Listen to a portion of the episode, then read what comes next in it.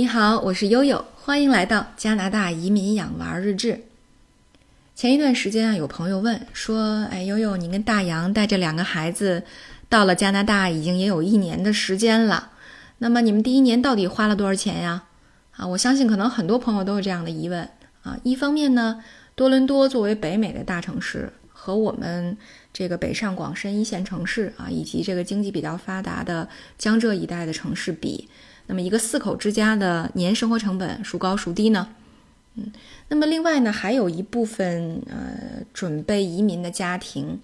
呃也会有类似的顾虑，说如果我第一年到了多伦多以后找不到理想的工作，没有稳定的收入，啊，甚至呢像啊悠悠和大洋一样走背字儿，赶上这个疫情这种极端情况，那我们要预备多少存款才能保证我们的生活品质不打折？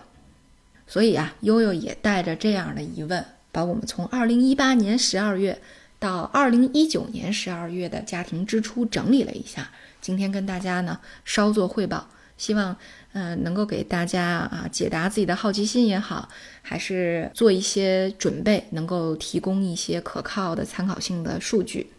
那么我把我们的家庭支出分成了九大类，第一类呢是跟落户安居相关的，第二类呢是和呃，每个月收到的水电账单啊，这些账单要付款的这个成本有多少？那么第三类是和手机网络相关的支出，第四类是专门围着我们这个小车车的加油钱，第五类呢是围着我们一家这张嘴的啊吃饭钱啊，那么第六类呢是围绕着两个小朋友，当然也有我和大洋这么一丢丢的教育经费。第七类是服装、玩具啊这类锦上添花的，第八类是旅游机票钱儿，第九类是我们到多伦多以后的商业保险的花费。那么在这九类里啊，分别跟大家详细的介绍一下。好，那么我们回到第一类这个落户安居的花费，那么几乎占到了我们第一年总支出的一半多啊，大概在六万六千刀左右。这一听啊，这个数字还真的是。挺吓人，挺晃眼的，呃，不过仔细一看呢，好在其中有一半儿啊是一次性的支出，比如说买车钱，比如说这个购买基本的家具家电和生活用品的钱。那么买车呢，我们是购买了一辆北美品牌七座的 SUV 啊，大家也知道，在北美买美国车非常便宜。那么我们这个2018款的呃这个全新的 SUV 只花了。啊，当然是一个基本的配置，只花了两万五千刀。基本的家具家电呢，包括像沙发呀、哥哥的床啊、电视啊、一些厨具呀，呃，还有我们办公的电脑、呃，打印机等等，这些的花费在六千刀左右。那么剩下主要的呢，就是租房的钱了。呃，在以前的节目里给大家介绍过，像在万锦这边租一个独立屋，这个独立屋呢，通常是四个卧室左右。带地下室啊，三到四个卫生间啊，一个开放式厨房，呃，前面呢是一个没有围栏的前院儿，后面呢是一个有围栏的面积大小不等的一个后院儿。那么这种独立屋呢，在万锦的平均租金基本上就是我们的这个租金水平，在两千六百刀左右。那么和房子和车子相关的保险，一年的挑费在四千刀左右啊。这是第一块落户安居的。那么第二块呢，就是每个月收到的这个账单啊，包括了水电费的账单、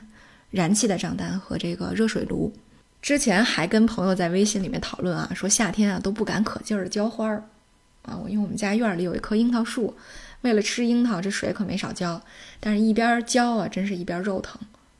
估计这浇水的钱还不计在外面超市直接买樱桃吃呢，因为水费确实挺贵的。水资源再加上送水到户的这个运输钱，呃，一个立方米呢是在四点四刀左右啊，就是合人民币得二十多块钱了。那么按北京阶梯水价走呢，它是五七九三个阶梯，那么比这个最高阶梯的九块钱一立方米还要贵一倍呢，是吧？呃，电费呢这个倍数比例也差不多，这边发电和输电加在一起呢，一个千瓦时是零点二刀左右，而北京呢。啊，阶梯建价的最高阶梯也没超过五毛钱。那么这是水电费，差不多一个月平均在一百五十刀左右，年消费呢在一千八百刀左右。那么第二块呢，主要是燃气费。多伦多的冬天实在太冷了，这个燃气呢，呃，其实可以把它归到采暖里面啊，因为我们在呃一八年、一九年这一个自然年，在第一处租房的时候呢，是用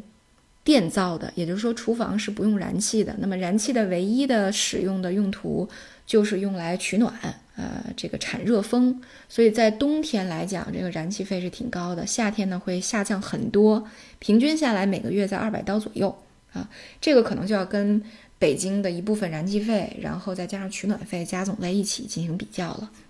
那么第三块呢是热水炉，啊，这个像独立屋呢一般会配备这个二十四小时的热水，那么储存呢就是在呃找这个公司租用的热水炉呃里面。那么这个热水炉一年的租金差不多是在四百刀左右，所以呢这种满足基本生活的资源的费用啊，我们能够收到的账单。加总起来一年是四千六百刀。说到第三类手机和网络啊，这个又是比北京贵好多，比国内贵好多的一块儿。呃，我们第一年呢也是交了学费，因为来的时候比较匆忙。呃，手机和网络又是必须要解决的问题啊，要要不然没电视看，没手机用，这俩孩子是真搂不住啊。所以啊，这个一上来第一年的 offer 并不是特别好。你像手机，我们两个人一个月的。呃，账单是一百二十刀，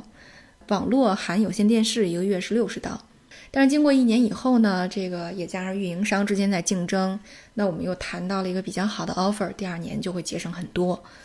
啊。那么第四块就是跟车相关的油钱啊，我们第一年这个新的小车车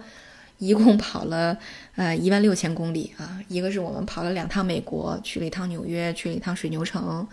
那么还有呢，就是大洋日以继夜的啊，辛勤的像小蜜蜂一样跑业务啊，所以我们这个公里数也没少跑，呃，但是呢，多伦多这边总体的油价啊还是可以的。那么这一年我们经历过的最高的油价大概是在一升一点二到一点三刀左右，最便宜的时候啊，前一段时间是呃七毛多钱一升，呃，现在差不多是零点八七刀一升。啊，这么一个水平，所以一年的这个总体消费呢，加油这块是两千刀左右。下面这一类，刚才跟大家说了哈，主要是对付我们这几张嘴的。这里面包括什么呢？包括买菜钱啊，然后包括这个零食钱，还包括我们在外面下馆子的钱。呃，这个差不多一个月是八百刀左右的水平。呃，可以说和我们在北京的消费相比呢，是维持了一个均线，甚至稍微会少一点啊。一方面呢，大洋减少了他的这个应酬啊，省了很大一笔钱；二一个呢，之前在节目里面给大家报菜价的时候，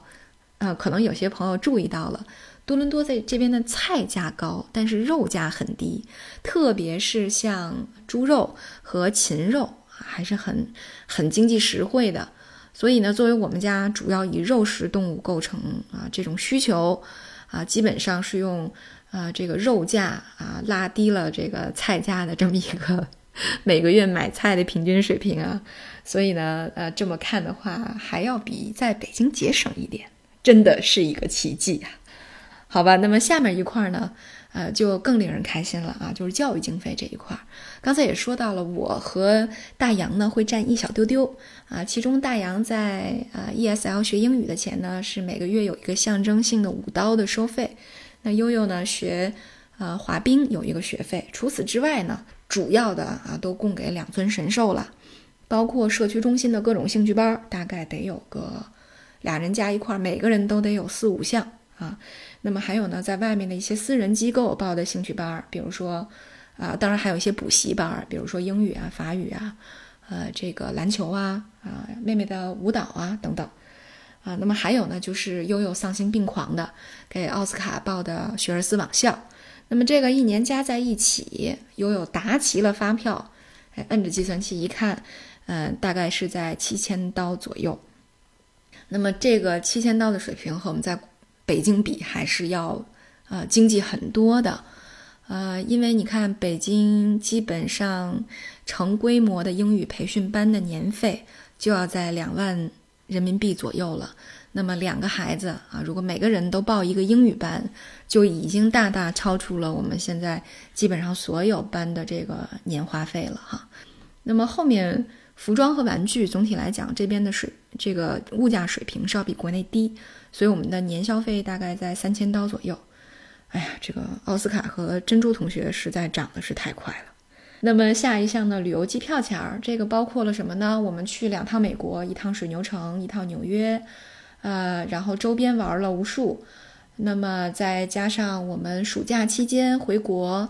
啊，看姥姥姥爷爷爷奶奶，那么北京、哈尔滨啊，包括他们又去了青岛，那我们又去了天津啊，这些旅程的啊，这个总体的成本啊，一共是一万刀左右，那么再加上一些商业保险，这就是我们全年的一个花费。那么希望呃能够给您呃这个一定的参考吧。如果有什么疑问的话，也欢迎大家在悠悠的节目下留言。那今天我们的节目就到这里了，感谢大家的关注，我是悠悠。